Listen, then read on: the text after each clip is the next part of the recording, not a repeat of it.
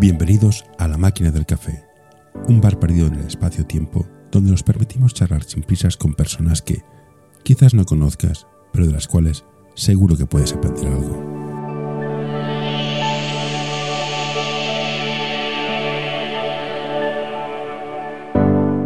Hoy tenemos con nosotros a Lidia Querol. Hola, ya estamos hablando. Hola Lidia, muchas gracias por estar aquí. ¿Cómo estás? Pues bien, Bien. ayer entrenamos y bien. ¿Sí? Sí. ¿No, no tienes agujetas? Eso, y eso? No, no, Mucho de menos. no, no tengo. Una de las cosas que más me gustaba cuando entrenabas, acabas del entreno y el sacarte el taping y el plan, joder, me ha tocado el pivot generoso, digámoslo así, me he dejado baldado. Bueno, está bien. A ver, no tengo mucha idea de quién eres, ni de dónde vienes y dónde vas, pero tengo tres cosas apuntadas. Te has seleccionado, como comentaba Joan, que siempre aparece en todas las grabaciones que hacemos aquí, no sé por qué, aparece siempre para el sub-21 este. ¿Qué es el sub-21 este? Pues para promover la campaña de Demana al Canvi que ha hecho la Federación Catalana, Ah, de mal cambio. sobre todo para las entrenadoras, para que no lo dejen y todo eso, por machismos o cosas diversas, pues hicieron una sele- han hecho una selección sub-21 y se harán cuatro equipos. Bueno, se han hecho ya cuatro equipos, supongo que de 12 jugadoras y han ido reclutando, pues, por lo que yo sé, de categorías Copa Cataluña, algunas sé que de primera y también han llamado, me parece, algunas de categorías más superiores como LF Challenge o Liga Femenina 2. Y ahora cuatro equipos y competiréis. ¿Y cómo, cómo funciona la, Sí, la promoción? exacto. O sea, tenemos, me parece, tres entrenos en febrero, abril y mayo. Y entonces en junio se hace como un campeonato entre los cuatro equipos y además se suman dos equipos de Francia. C'est pas possible. Y en junio haremos pues esos partidos entre los seis equipos que formaremos. Eh, este, infórmame porque soy el friki que está detrás de las redes sociales. Infórmame, iremos poniendo. Pasa, Joan, pasa, eres un invitado de, de lujo. No, si estáis en No, lo del sub-21 está interesante. Es el tema de Manuel Cambi, las chicas que juegan al básquet. ¿el qué? O el sub-21 donde está es al, al demano al cambio de la federación. Sí, que las chicas dejan el básquet y están jugando. Eso es interesante. ponle aquí el campestre si quieres. Que está bien, puede ser interesante. Te he dicho que si, si es tan amable que me, me vaya informando porque sí, Sí, es algo bueno. Tenemos una chica, aquí, una chica aquí que es importante porque yo creo que las chicas no- no- han de jugar. a- Ayuda a mantener este podcast en anorta.com barra colaborar. básquet no han de dejarlo, que es otra pregunta que te quería hacer. Está muy bien lo de van al cambio, pero ¿por qué las chicas dejan el básquet en cadete A o en junior B? Pues yo creo que yo creo que el deporte femenino, igual en esas edades, que te encuentras igual acabando la ESO, empezando bachillerato, yo creo que se te juntan muchas cosas y las chicas tendemos más igual a agobiarnos más o a decir el deporte igual no es tan importante como me parecía o a no tomarlos tanto en serio como muchos chicos hacen en esas edades. Yo, por ejemplo, dejé el baloncesto un año, pero en senior de primero. Jugaba en Safa y lo dejé un año porque me saturé. Y bueno, este año me llamó Serra y me comentó el proyecto y, y me uní. Pero yo no tenía idea de volver a jugar porque ya pensaba, bueno, he jugado a baloncesto en categorías bastante buenas. Hemos ido a campeonatos, he ido a campeonatos de España dos veces, he jugado en preferente, he jugado en categorías buenas y para mí el cambio a senior fue como muy diferente a todo lo que había jugado ¿Por? porque el juego es más lento, desde mi parecer, no hay tanta intensidad en las categorías que he jugado, que es primera y copa. En copa sí que he notado que había mucha diferencia en cuanto a intensidad, en cuanto a defensa, pero sobre todo el ritmo de cadete junior que yo recuerdo es correr todo el rato.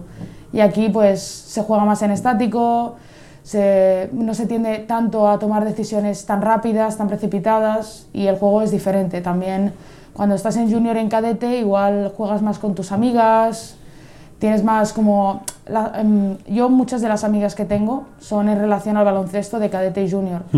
Cuando llegas a senior es más, son tus compañeras de equipo, porque ya no, igual hay muchas que ya no tienen tu edad, que eso yo también lo he notado, que igual pues hay gente que tiene 30 años y tú tienes 19 y tú estás empezando la universidad, acabando de salir de bachillerato y la otra gente pues igual ya está trabajando y no sé, yo creo que el- las diferencias de edad a mí me, me impresionaron mucho, porque yo estaba acostumbrada a eso, a jugar, estuve en Sardañola cuatro años y pues era jugar con mis amigas, eh, tomar algo, no sé, jugar con mis amigas siempre. Y el cambio a senior, pues por eso no me gustó tanto. Así que lo mismo que hace que el baloncesto femenino sean equipos muy unidos en formación, hace que se rompan en senior. Desde mi parecer, sí. Depende, porque yo creo que Que cuando... entiéndeme. Sí, sí, que igual la unión en baloncesto femenino es más fuerte que no en masculino. Sí, sí. Porque en masculino yo creo que tienden más al deporte individual, a ser más individualistas, también tienen igual más talento. que- y menos neuronas. sí, sí. Exacto, exacto. Entonces es lo que se dice, que claro, un partido masculino tiene muchos más puntos que un partido femenino. También porque, mira, porque los chicos tienden más a, a- a ser más individualistas, desde lo que yo encuentro baloncesto femenino y masculino, que no es mejor ni peor, es diferente.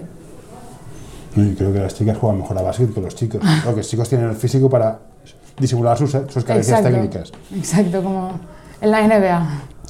Entonces, ¿cuán importante para ti ha sido el entorno de amistades en el jugar a básquet y no de- dejarlo y ponerte a jugar al ajedrez? Bueno, para Porque mí... si juegas en sí. categorías altas, no es fácil. Son tres horas, son tres días a la semana mínimo, más tres horas, dos mínimo, mucho físico, las sesiones. Sí. ¿Qué te hacía seguir? Yo creo que aparte de que tenía mu- muy, muy buen feeling con todas las del equipo, eso por supuesto, no había mal rollos. Tuve suerte que era un equipo que, mira, que entré en cadete por, por suerte, porque yo me iba a ir a otro equipo y conocí a, a una de mis mejores amigas, Laura Méndez, que ahora está en Liga Femenina. La conocí en un campus de verano y me dijo, se nos, se nos ha lesionado una, una jugadora que juega de tu posición, ven a probar. Y yo me lo tomé como, voy a ir a Sardañola cuando vivo en, en ni de coña. Y me lo pensé y sumé a ese equipo y la verdad que estuve súper súper bien. Pero yo creo que también a mí al menos soy una jugadora que me influye mucho el entrenador. Ah, amiga. Yo me, me- me decido mucho por un equipo, por cómo confía el entrenador en mí, cómo te trata, cómo trata al equipo, cómo entrena también. A mí me gusta la caña, que es lo que nos da Serra, que nos machaca. Pero a mí me recuerda, pues cuando eres cadete y junior, tuve a, una a Marta Mira, que también su hijo está jugando aquí en el SESE, que es una entrenadora para mí de las, de las mejores que he tenido, porque confiaba mucho en mí. Yo venía de, yo empecé el baloncesto tarde, yo me parece que empecé en sexto de primaria, es decir, llevo igual jugando a baloncesto nueve años como mucho, que no soy de esas que llevan desde los cinco años con una pelota de básquet. Y fue ella quien confiaba en mí, quien me enseñaba técnicamente lo que me faltaba, las carencias que tenía. Entonces yo creo que fue ella quien, quien me abrió los ojos y decir, vale, el baloncesto es mi, es mi, es mi deporte. Porque también había hecho natación, tenis, y en natación era muy buena. Lo dejé por el baloncesto porque había un año que se me solopaban los, los entrenos porque natación era entrenar cada día. También hice tenis, también atletismo, o sea, he hecho un montón de deportes, pero al final el baloncesto, también el tema del equipo, pues también me tiró más para el baloncesto. Uno de, una de mis batallas personales son los entrenadores. Creo que son fundamentales para formar equipos, ya sean buenos o sean equipos. El concepto de equipo para mí es muy importante en el deporte de, de- de equipo, obviamente. ¿Crees que un entrenador es muy importante para formar equipos que no solo ganen partidos, sino funcionen como equipo, que es igual, si perdemos no echamos la culpa a nadie? ¿Cuán importante es un entrenador y cómo han influido a lo largo de tu carrera? Aparte de Marta Mira, que es lo que has dicho tú, que... Pues absolutamente pienso que un entrenador es vital para que el equipo funcione, para que, aparte de ganar partidos, que tú acabes el partido y veas las sonrisas de las jugadoras. A mí Marta Mira me influyó mucho. Luego, en el último año de junior, de junior que fuimos a campeonatos, tuve a Xavi Orois, también muy buen entrenador, que también es muy diferente tratar a jugadoras en cadete y junior que no en senior. Entonces, en cadete y junior tienes que saber tratar pues que estás entrenando a adolescentes, a niñas todavía, a tener mucha paciencia. Cosa que en senior igual no tienes que tener tanta paciencia y saber también llevarlas porque somos adultas ya, somos mujeres y las mujeres somos complicadas. Entonces hay que tener más, más paciencia también. Pero para mí, estos dos entrenadores que te he comentado han sido la clave para mí, para decir, confían en mí, pues han descubierto que tengo potencial, he tenido no, tampoco destacable, pero un potencial normal, el que me ha llevado pues, a disfrutar de campeonatos de España. Yo, por ejemplo, cuando he ido a final a 4 de Cataluña, yo me acuerdo que en Sardañola, Sardañola no, es, no, es, un equipo que sea como Almeda o San Adrià o el Girona, que tiene muy buena formación uh -huh. y que siempre está ahí, sino Sardañola me parece que la única vez que he ido a campeonatos de España fue con mi generación uh -huh. y la de un año menos, que también subía con nosotras. Y yo creo que fue el decir, podemos conseguirlo y es como llegamos, porque me acuerdo que en cadete jugábamos siempre contra Almeda y siempre perdíamos. Perdimos los cuatro partidos de liga y en la final a cuatro fue el único partido que le ganamos. Y le ganamos la plaza para ir a campeonatos de España. Y ellas, pues el único partido que perdieron fue el que le daba la plaza para campeonatos de España. ¿Te suena el concepto efecto Pigmalión? Uy, me suena, pero... Bueno, ¿hasta qué punto la confianza hace que un jugador sea mejor que otro? Cuando un jugador, ejemplo del tirador, no sé si juegas por dentro o por fuera, yo odio los tiradores. Intermitente. Los tiradores hay que matarlos, Joan lo sabe, pero un tirador con confianza es una pesadilla, igual que un pivot. ¿Cómo consigues tener, cómo consigues tener confianza o decir, hostia, esta la fallado, pero la siguiente la meto? ¿La confianza cómo, cómo se construye? Porque esto es lo que tú mismo me has dicho, consiguió que ganaras a Almeda. ¿Cómo construyes la confianza en el equipo? Eso es, yo creo que en parte es función del entrenador, obviamente, que un entrenador, los segundos entrenadores también son muy importantes en, porque en esto de la confianza los segundos entrenadores juegan un papel muy importante porque segundos entrenadores son los que más te animan porque los que toman las decisiones importantes normalmente son los primeros entonces los segundos son los que cuando la fallas tú miras a, al banquillo y en lugar de encontrar a tu entrenador cagándose en ti mm. encuentras a tu segundo entrenador animándote diciéndote a la siguiente entrará también las del equipo a mí siempre me han animado cuando estás en un momento de, uff, llevo tres falladas bajo el aro, estoy fatal, estoy muy fuera, uh -huh. ves que las del equipo te animan. Este pasado partido, yo, la primera parte fue nefasta, perdía, perdí igual dos o tres pases horribles, que nunca me había pasado, y en la media parte, pues compañeras de mi equipo que te vengan a decir, la primera parte ya ha pasado, a por la siguiente, y en la siguiente pues jugué muy bien. Y yo creo que el entrenador también tiene que darte ese voto de confianza de decir, puedes fallar, que no te voy a cambiar. O sea, yo creo que es muy importante el hecho de decir, no te voy a cambiar porque la falles. Si te cambio es porque has, hecho, has cometido un error en defensa, uh -huh. que la defensa es donde se curra. Pero en ataque, aunque falles, yo voy a seguir confiando en ti. Esto dicen que se aprende más de un error, queda muy bien, pero cuando fallas y te cambian, jode bastante, ¿no? Mucho. Yo Falla, fallar y que te cambien yo lo encuentro muy injusto porque yo soy una persona que creo que la defensa es la base de la canasta, es decir, si tú defiendes bien, en la defensa es donde te tienes que currar, bajar el culo, que no te pase, porque al fin y al cabo es tu trabajo que no te pase. Ya cuando defiendes bien es cuando el ataque sale bien. Yo creo que es siempre así, a veces no es así, pero yo me baso en si la defensa, si la defensa sale bien, luego el ataque sale solo. Entonces, que me cambien por un error defensivo, yo lo entiendo, porque es mi trabajo defender. Que me cambien por fallar, bueno, yo no lo encuentro justo, porque yo al menos, si fallo muchas, al final digo, pues no es mi día de meter triples. Pues bueno, yo genero otras oportunidades para otras jugadoras. ¿Y cómo se te queda el cuerpo cuando el alero no defiende, le desborda, va hacia, hacia, hacia, hacia la zona y estás tú y dices, y haces falta? Y te dicen, no le hagas falta. Y dices, pues sí, es el hijo puta del 3 que lo ha dejado pasar. Bueno, pues... Bueno, al... Hijo puta, sí, sí. amiga, amiga del alma, llámalo como sí. quieras. Bueno, pues al final cuando tú... Yo soy una persona muy cabezona y mm. aunque el entrenador me diga tal, hay... Bueno, hay muchas veces que le doy la razón porque obviamente es el entrenador y es quien sabe de baloncesto. Yo solo mm. estoy aquí pues de lo que he aprendido. Mm -hmm. Pero si yo pienso que o le hacía la falta o metía dos puntos estaba bien, pues yo seguiré con mi parecer y mira, sé que mi compañera luego me va a decir perdón porque te han echado la culpa a ti. Yo veo que vuestro equipo es un equipo más o menos intenso, podría correr más, es cierto. Sí. Esto es un WhatsApp. Pero tiráis un montón de tres. Mucho, mucho. A mucho. mí, a mí como, como ex interior, dices, David Villa, ¿no? El pívot se está pegando un poco ahí con la gente. ¿Esto es el sistema de juego o es que tienen mucha confianza los tiradores? Bueno, la verdad que solemos ser un equipo que igual tenemos 20 jugadas o más. Tenemos muchísimas 20 jugadas. Hostia, Sí. no podría jugar en tu equipo. Sí, 20, yo, o no me, sea, yo no me acordaría. No me acordaría. Mira, a partir de la 4 me pierdo. sí, tenemos muchas jugadas, pero al fin y al cabo, pues en muchas ocasiones se rompen. Hmm. Y yo creo que tendemos, bueno, es que de hecho muchas veces metemos más puntos de 3 que de 2. Sí, sí.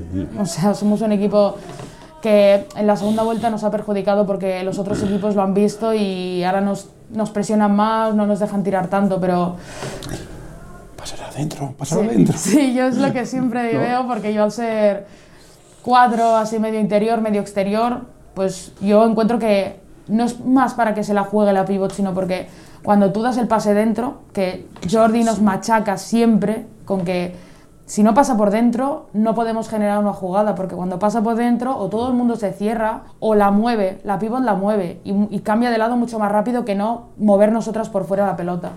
Ahora te voy a hacer dos afirmaciones absurdas, ¿vale? No te tomes a mal.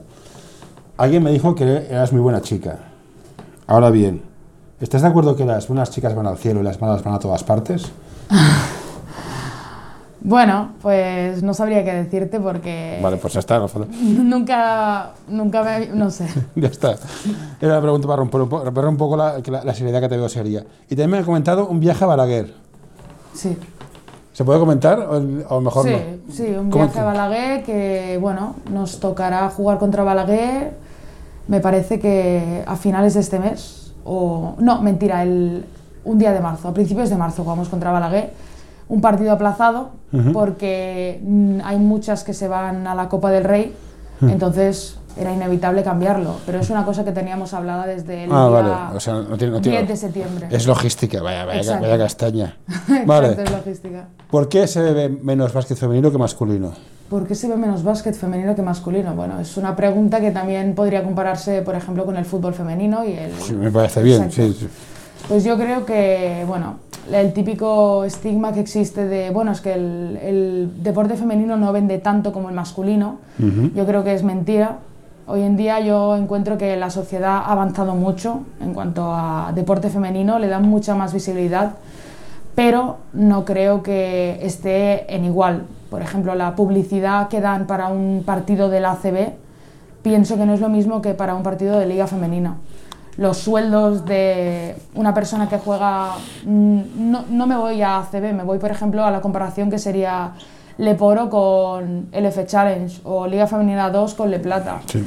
Mi, mi hija juega en el Lima, ya sé, el, Li- el Liga 2 ya sé cómo, más o menos, me suena cómo va. Exacto, No que tiene- es no tiene muy nada que- injusto porque te dicen, por ejemplo, sobre todo en el fútbol femenino, que si las chicas jugaran en el Camp Nou no se llenaría, pues porque no, lo- no potencian que juegan las chicas o no potencian que el Barça femenino de fútbol está ganando todos los partidos, cuando el Barça de fútbol está decayendo. Yo soy Yo- del Barça, o sea... Yo soy de la Peña, conmigo. Vas a si se desaparece para hacer un favor, también te lo digo. Exacto, entonces yo creo que no potencian el ver en... Por ejemplo, yo tengo muchos amigos que te comentan, no, es que un, un partido de fútbol masculino es divertido, un femenino es muy aburrido. Te equivocan, los dos son aburridos, has de ver básquet. Yo, yo odio el fútbol, odio el fútbol y... Pero entonces, de acuerdo, te compro la premisa. ¿Cómo hacemos que la generación que suba vea más básquet femenino? Bueno, pues para empezar, que lo den más por la tele, para así como cuestión básica, porque... Sí, pero es que también lo, lo maltratan. La última, la última final que vi de femenino de la Copa, a la una y media o a las dos. claro, eso, eso es una putada de horario de cojones. No, pero es eso y también el... Pero hay muchos, muchos otros apartados que también están, por ejemplo, el deporte paralímpico. Mi madre es deportista paralímpica Sí. y este verano fue a Tokio con la selección española y a competir. Y bueno, los olímpicos van antes que los paralímpicos, Sí. porque pues, los paralímpicos compiten a finales de agosto y los olímpicos en julio y agosto. Pues los olímpicos, por ejemplo, dan todos, todos los deportes a cualquier hora. Teledeporte retransmite en vivo, aunque sean, es aunque quede los 40 de- del mundo, les da igual. Los para Hoy quiero recomendarte este podcast. Psych and Roll, un podcast sobre psicología y deporte en el que tratarán diversas temáticas relacionadas con ambas disciplinas. Un programa creado para aportar realidad y necesidad en torno a la psicología, además de facilitar un espacio donde la comunicación sobre ciertos temas esté libre de tabús, estigmas y etiquetas.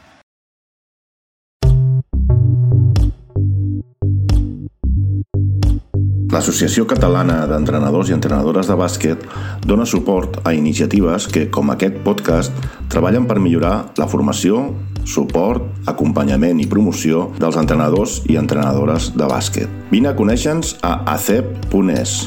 Som com tu.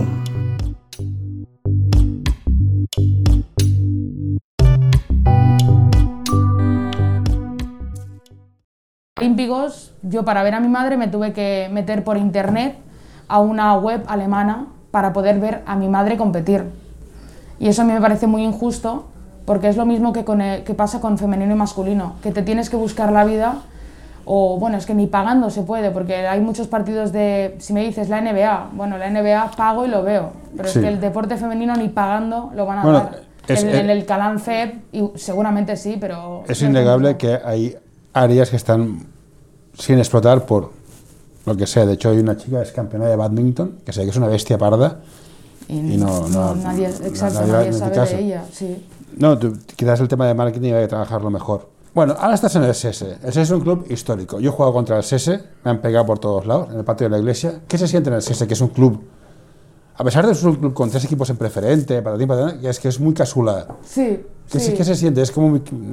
hablé con, Sa- como- con, con Sarai, que es muy familiar a pesar de todo lo que tiene. ¿Cómo te sientes? ¿Cómo Sí, estás yo- integrado? Yo creo que me he integrado muy bien. También soy una persona bastante abierta, entonces, bueno, con el equipo era nueva y como habían tres o cuatro nuevas también, tampoco me costó mucho adaptarme a- al equipo porque la verdad es que son todas geniales. Siempre pues intentamos hacer equipo con cualquier cosa. Entonces yo creo que en el SESE te sientes como, como en casa. También cuenta que yo vivo al lado, entonces es como... ¿Ibas a Sardañola? Sí, me llevaba mi padre tres días a la semana. De verdad, eso es amor de padre. Sí. Y ya te pasará cuando seas madre o cuando seas lo que sea. Sí, sí. Me llevaba a Sardañola y bueno, pues aquí te sientes, aparte de que vas conociendo a otra gente, porque como hay mucha gente del barrio, ay, mira, este del infantil lo conozco porque jugaba con mi primo aquí en el cole, pues eso también ayuda, porque es como que todas las caras te suenan. No es como un club grande, que también el SES es grande, pero otros clubs que son más, como, más grandes y que tú no conoces a la mitad de, dices, este equipo, un, un- el tipo, no sé. Un, no un, los San- un conoces. San Adrià, que, ca- Exacto, que todos siguen de 24 sitios distintos. Sí, exacto, el lila, el, el, yo qué sé, el verde, el negro, pues no ¿Y esto es, esto es un plus? ¿Que ¿Recomendarías a la gente ven a jugar al CS porque es como una familia? Yo creo que sí, la verdad es que a mí al menos me... Pues ya te llama, que tampoco... No creo que sea un club que se oigan cosas malas, que eso también ayuda a la hora de fichar. Yo siempre he oído cosas buenas en cuanto a equipo, cómo te tratan, todos, todo lo que se oye es bueno. Entonces ayuda que no, uy, trataron mal no. Yo nunca he oído nada malo del SESE. Aparte, no es porque jueguen ni nada, pero nunca se ha oído nada No malo. tiene nada que ver que juegues el CS, que esté aquí Buena, Andreu Buenafuente, iba a decir. Andreu. Y yo también, Andreu, es Joan, soy un puto desastre. Bueno, tenemos jugadoras, tenemos entrenadores, los árbitros que hay que darles de colleja, pero ¿qué hay esa gente sentada ahí apuntando que a veces se equivoca, a veces acierta? Los de la, los de la mesa. Mira, pues te va a servir porque yo soy auxiliar de mesa también. Exactamente. Así que yo creo que, bueno. cuánto- ver, empecemos desde el principio. Hay mesas a partir de infantil, ¿no? Más o menos. Exacto. ¿Y sí. cuánta gente hay en la mesa? Bueno, pues en- siempre tiene que haber, siempre, si se, si se hace mesa con la Federación Sí, Catalana, sí, con la Federación Catalana. siempre hay un, un- dos personas, un crono y un anotador. Vale. El anotador es el que anota y el crono es el que va al crono. Exacto. ¿Ves que sí. tengo una neurona? Y luego, pues a medida que van subiendo las categorías, se suma el, por ejemplo, lo- nosotros en Copa tenemos el, el, el crono, el anotador, y luego tenemos el contador de 14 y 24. Hoy Una un tiempo, un tiempo contra 14-24. Sí. ¿no? Me parece Sí. muy bien. Exacto, lleva el reloj, porque en estas categorías es obligatorio. Porque en las otras, pues el, el crono es quien se encarga de enseñar la cartulina con 14 o 5. La federación ha hecho un salto de gigante en la aplicación. Ahora ves estadísticas, pero ¿por qué no se hace el salto completo y aparte de dar los puntos, damos las asistencias, los rebotes, el porcentaje? Eh, Sí, y Por- eso a mí me da mucha rabia porque soy una persona que me encanta ir al rebote, los rebotes ofensivos me encantan. Y claro, siempre pues es como, vaya, los rebotes no se cuentan para la gente que no ha visto el partido y se basa en las Bueno, estadísticas. y porque los niños se, se comparan, las niñas se comparan. Sí, he metido sí, sí. 15 puntos. Sí, bueno, cabrón, pero, yo he metido, sí, yo, he hecho te- 10 asistencias. Exactamente. Bueno, pues porque supongo que no tienen suficiente gente o no, no tienen suficiente dinero, porque claro, sumar una persona a cada mesa significa, Ah, la- Las estadísticas de rebotes y pases, hay un tío aparte contando. Sería una, mesa- una persona más. sí, es- exacto, el Le Plata, por ejemplo, o el Liga Femenina, pero ya es, hablamos de la FEB. Y es la FEB quien paga a esa gente. Entonces, por eso hacen, añaden estas, bueno, estas personas, que hay un, son cinco. Son Hostia, los tres que te he dicho y el... Claro, es que esto es, esto es dinero. O sea, El los, los clubes van, crono, ya- sí. van van pillados de pasta. Sí, el segundo crono y el y que apuntan las estadísticas. Y hay una persona que siempre me dicen, si algún día llegas a eso, no vas a ver el partido, porque te vas a pasar el partido apuntando. Bueno, esto es verdad. Yo grabo el partido. Eso que grabo- el, el que está arriba con la cámara soy yo. Cuando grabo el partido no me entero de nada. Y aquí un compañero, amigo, caballero, cuando haces estadísticas, tú sabes las cifras. Sí. Rollo Matrix, tu codificado. No, no, es que es muy complicado y que te vayan... Claro, si es un partido así de Le Plata, Le Poro, tienes que apuntar de qué manera se hace el básquet, si se hace una entrada, un tiro de campo, un mate, un gancho, entonces es como que, que si... Y eso de perder el balón, lo tienes que No, no, si, todo. si son dos personas más en la mesa, no se puede pagar. Exacto. A día de hoy no se puede pagar. Exacto. ¿Qué le dirías a una niña que está a punto de empezar a, a jugar a básquet? O que está entre, entre danza, ajedrez, voleibol, básquet. ¿Qué le dirías que para que escogiera básquet? Porque es la opción que ha de escoger, sino que hay que hacer algo con ellos. ¿Y qué ha de esperar ella en la trayectoria? Que disfrute del viaje, que aproveche, que estudie, que haga integrales, que haga pick and roll. ¿Qué le dirías a una niña Bueno, que yo simplemente le diría, bajo mi punto de vista, que es lo que me ha ayudado a mí, es que el básquet es un deporte para gente inteligente. Mira, me acabas de caer bien, fíjate tú. Sigue, sigue, sigue. Tienes el micro. Porque, bueno, yo pienso que yo el fútbol lo veo, yo respeto el fútbol y no me gusta, pero bueno, desde mi punto de vista encuentro que el fútbol es un deporte de gente que es más bruta, no tiene tantos conceptos de, pues, de jugadas como es, es en, el, en el caso del baloncesto. En el baloncesto, aparte de, como dicen, meter una pelotita en el aro, es pensar en anticiparte en qué va a hacer tu defensor, porque al ser el campo mucho más pequeño, tienes que estar atento todo el rato a qué te va a pasar. Entonces yo a esa niña le diría que si tiene la capacidad intelectual para jugar a baloncesto, le va a hacer crecer muchísimo como persona, porque la verdad que para mí la gente del baloncesto lo han sido todo. Tengo a mis mejores amigos, son todos de baloncesto. Te va a dar también seguridad en ti misma, porque el jugar partidos, el jugar partidos importantes, el meter una canasta decisiva, el meter un tiro libre para forzar la prórroga o situaciones así, pues yo encuentro que como he vivido estas situaciones, tengo más confianza en mí misma. También las, las situaciones estas de tengo un examen, estoy muy nerviosa. Yo estas situaciones las vivo, pero afronto el examen como tiene que ser. O sea, se compara con cosas del día a día. Entonces lo que hace es darte más seguridad en ti misma. Al menos es lo que me ha generado a mí. Yo lo que digo a mis hijos es que juega, porque al final estarás en, ese- estás en un club, cambiarás, no cambiarás, pero al final hay un contexto de tu nivel que al final todos se conocen y juegas aquí, juegas allá, tienes un grupo de amigos bastante saludable. Exacto, exacto. Yo creo que el, el baloncesto te da mucha piña, mucho compañerismo, porque yo soy hija única y sí que cuando era más pequeña me costaba más compartir cosas, porque claro, al ser la única en la casa es como, bueno, pues todo es para mí, pero yo creo que el baloncesto me ha hecho pues abrirme más de mente, decir, bueno, compartir está bien también. Entonces yo diría eso, que disfrute y que aprenda todo lo que pueda, porque los años de formación es cuando realmente aprendes a jugar a baloncesto. ¿Y qué opinas del jugador adrenalina, que coge la pelota, empieza a botar, step back, reversos, tal y cual, y dices, llevas media hora botando, no te has movido del sitio? Yo echo de menos mucho el fundamento del tío vago pero pro- productivo. Solo haré una cosa, la voy a hacer bien y la voy a meter. Vemos la influencia de la NBA, de esta gente súper pasada de vueltas, ¿no ha afectado un poco a cómo jugamos? Bueno, yo igual sí, te diría, por ejemplo, hay mucha gente que cuando esto que se va un año a Estados Unidos a jugar, vuelve con un juego totalmente distinto, de más show, como Sí. lo digo yo, show, que no sirve para nada, es lo que tú No. has comentado, de dar 10.000 botes y al fin y al cabo el tiempo pasa, los 24 pasan. Yo al ser eh, medio interior, medio exterior, nunca he hecho de base ni quiero, porque es una cosa que no soportaría. Hostia, me, enca- me encantaría ¿eh? ser base. Yo no. Yo no se puede pedir tanto. Yo no, porque pff, acabaría muerta. Pero yo creo que el hecho de ver por la tele que, uy, en la NBA hacen esto, yo lo voy a intentar, yo creo que es lo que hace que pues, los niños, niñas de hoy en día se centren más en lo que ven en la tele, en la NBA sobre todo, porque en la ACB se ve, pero no, en- no, no es comparable. Yo he visto un partido de NBA en directo Y te has dormido, como Dios manda. y estás más atento a los cheerleaders que te tiran camisetas Sí. o al show que hacen cuando la música tal. Yo ese partido lo recuerdo como show. Yo no recuerdo ni quién ganó ni quién jugaba. Soy una persona que no me gusta ver baloncesto por la tele si no conozco a alguien.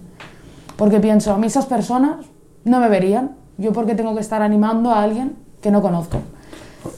Es interesante la reflexión. También me aburre. Entonces, si conozco a alguien, pues es como, bueno, pues lo hace bien esa persona. Si no sale, pues eh, cambio el canal. Pero es- a mí me gusta ver baloncesto o cualquier deporte. Si no conozco a alguien, me aburre. A menos que sea una final Barça-Madrid, que sí que te diría es emocionante, del aunque no lo sea. O porque mi padre quiere ir a ver el Barça. Bueno, pues el Barça igual sí que iría. Volviendo al tema de los chicos y las chicas y los maniquís, esto es una canción, se me dio la pinza.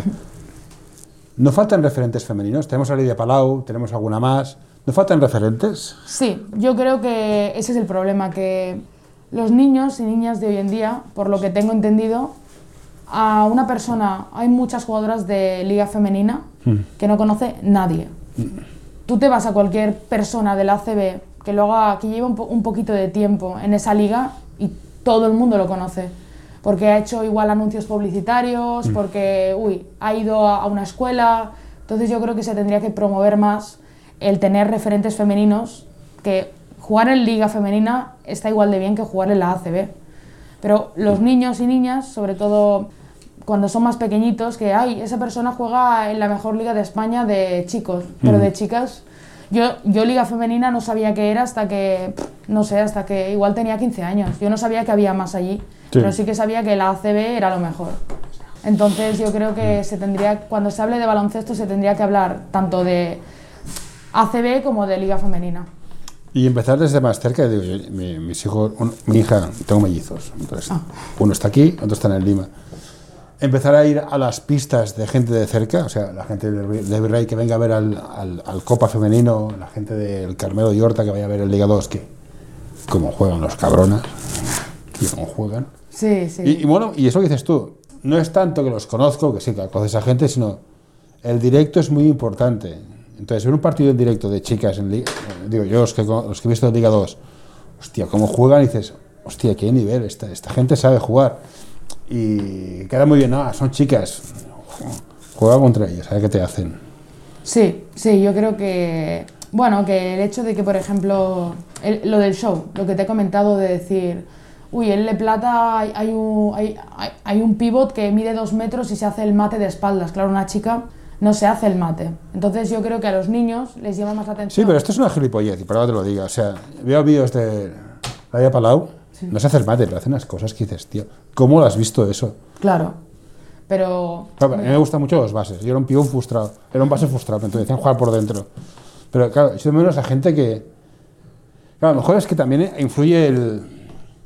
Que una cosa es la gente le gusta el básquet, entiende de básquet, y otra cosa es el espectáculo. Que son dos cosas distintas, también puede ser.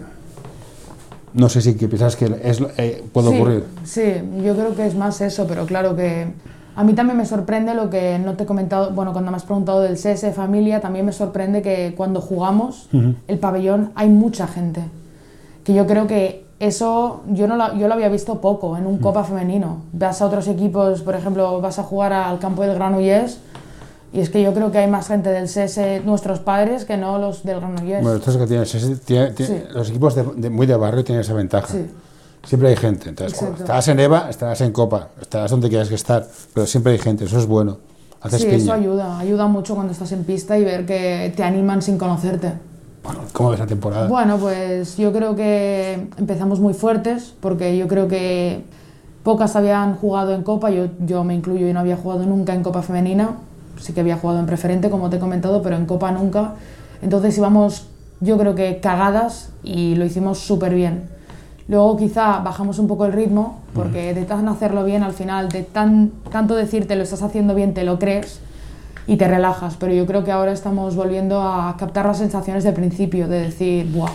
partidazos de todas. Es lo que digo, que a mí perder o ganar, obviamente prefiero ganar. Sí. Pero yo, cuando hay algunos partidos que los hemos perdido, pero es que hemos jugado tan bien que no se podía hacer nada. Yo he visto partidos vuestros porque, eh, y perderéis o ganaréis, pero lo que me gusta es que siempre estáis peleando en la sí, pista. siempre, siempre. Luego, el que os tiréis, os tiréis estas zapatillas es una cuestión técnica, ya ni entro, pero al menos peleáis siempre todo, que eso es, eso es muy importante. Que a veces ves equipos y dices, hostia, poner un poco de alma en la pista, ¿no? Al Sí. menos. Sí, entonces yo creo que, bueno, que partido a partido vamos aprendiendo de los errores que tenemos, de la, la poca experiencia en Copa Cataluña, de, generalmente en todo el equipo. Entonces yo creo que en las fases espero y deseo que hayamos aprendido de los errores, me incluyo porque también cometo muchos errores de no haber jugado en esta categoría y en las Sí, pero, fases... pero, ¿por qué te castigas tanto? Digamos que usemos, sí, y, Ya, ya. y Ya, pero yo, mira, soy una persona que si lo hago mal, yo a mí no me importa reconocerlo. Yo re- aprendo de mis errores. Es Sí, más, sí, pero- prefiero, y yo siempre lo digo, yo prefiero haber perdido ahora estos partidos de 6, de 5, que llevamos una racha de estas, que no perderlos en las fases. Pero, eh, vale, de acuerdo, sí, todos cometemos errores. ¿Y el viaje personal, has disfrutado en todas las etapas? En plan, empezabas a, empezabas a jugar, has sido preferente, has estado en fases, estás... ¿Has disfrutado? ¿Se disfruta de todo este esfuerzo? Porque es, una- es un tiempo brutal, porque estarás estudiante, supongo. Sí, estoy estudiando. De todo esto que, que es un esfuerzo, ¿disfrutas? Sí, yo la verdad que disfruto muchísimo. Disfruto este año, disfruto muchísimo porque ya te digo que si no disfrutase, es lo que me pasaba en ese año que lo dejé, yo lo dejo. Porque a mí siempre termino lo que empiezo, pero también a mí me influye mucho el estar cómoda, el ser yo misma. Yo, yo si hubiese llegado al SESE y no hubiese podido ser yo misma por, por lo que fuera, yo no hubiese seguido porque no, no, no soy yo. Y pues se, se disfruta muchísimo. Cuando el otro día ganamos contra Safa Claró, para mí fue brutal, porque es como recuperar esa, esa sensación de ganar o de entrenar y pasarte Envíanos tus sugerencias a info.anorta.com o en nuestras redes sociales. bien. Que también en el entreno acabas haciendo sprint siempre, Sí. porque siempre tocan. Pero al final, no sé, te recompensa el acabar el entreno y que, uy, una risa entre algunas. Es lo que te comentaba al principio, que yo lo que más recuerdo es cuando acababa el entreno, nos íbamos a duchar, quitarme el taping, el tobillo con un tomate, es lo que más recuerdo. ¿Tú también eres de vestuario del ambiente o eres más de los partidos? Bueno, yo la verdad que como vivo al lado de casa, poco vestuario hago porque tengo la cena esperándome en casa y yo me voy rápido porque como acabamos, yo soy una persona que lleva malo de irse a dormir tarde, entonces Hostia. siempre, empie- siempre intento llegar rápido, ducharme, cenar e irme a dormir porque como estudio de mañanas, Hostia. claro, me tengo que levantar y yo lo de no dormir ocho horas lo llevo mal. Entonces yo soy más de, siempre, eh, por ejemplo, en los entrenos no lo doy todo como en los partidos. Eso te lo puedo reconocer y siempre me ha pasado. Pero porque a veces lo hablo con mis compañeras. A mí no me sale ir al rebote tan dura como voy en el partido, porque sois mis compañeras y, y quieras o no, pues si le meto un codazo a una de, del Granollers, pues es como, bueno, pues mira, Pero estabas en el medio. Hablo contigo, es una jugadora dura. Hablé con Sarai, es una jugadora dura. A veces es difícil vivir en la zona cuando jugáis contra, jugando contra vosotras. Sí, la verdad que somos bastante duras en cuanto a defensa y rebotes. Pero una cosa que me parece fascinante, todos los pivots duros al final son trozos de pan. Sí, eso es verdad. Los que parecen los más... Sí, sí, hostia, qué miedo. es que esta reparte, esta DNI, sales y es un encanto de persona. Sí. Bueno, yo por ejemplo, nunca en mi carrera de básquet me han expulsado por cinco faltas. Nunca. Y juegas por dentro, no me, Sí. no me engañes. No, Sí, no, sí, nunca- no defiendes, no me engañes. Nunca, nunca me han expulsado, pero porque yo, por ejemplo, soy, soy diestra, pero sé jugar muy bien con la izquierda. Es decir, los rebotes los cojo con la izquierda. El robo de balón lo, hago lo- solo lo hago con la izquierda porque con la No derecha no, digas sé. cosas de estas que te harán scouting. Exacto, pues entonces yo creo que es una ventaja que te esperas que te voy a hacer el tapón con la derecha y te lo hago por detrás con la izquierda. Entonces yo creo que por eso, pues mira, mm, o igual he tenido suerte y todos los árbitros les caigo bien y no me pitan la, la quinta. Sería raro, pero bueno. En todo caso, no te entretengo más, que tienes que hacer entrenar. Eh, un placer, gracias, me, me- me- me ha encantado. Y que vaya bien en el partido siguiente, porque esto no sé cuándo saldrá. Pues ya está, ahora pulso aquí, mira. ¡Ping! Puedes decir adiós si quieres, ¿eh? Adiós. Venga. Hey, what you doing there? Get away. no, don't you touch that. No, don't you pull that plug. No, Uh, all right, I'm done.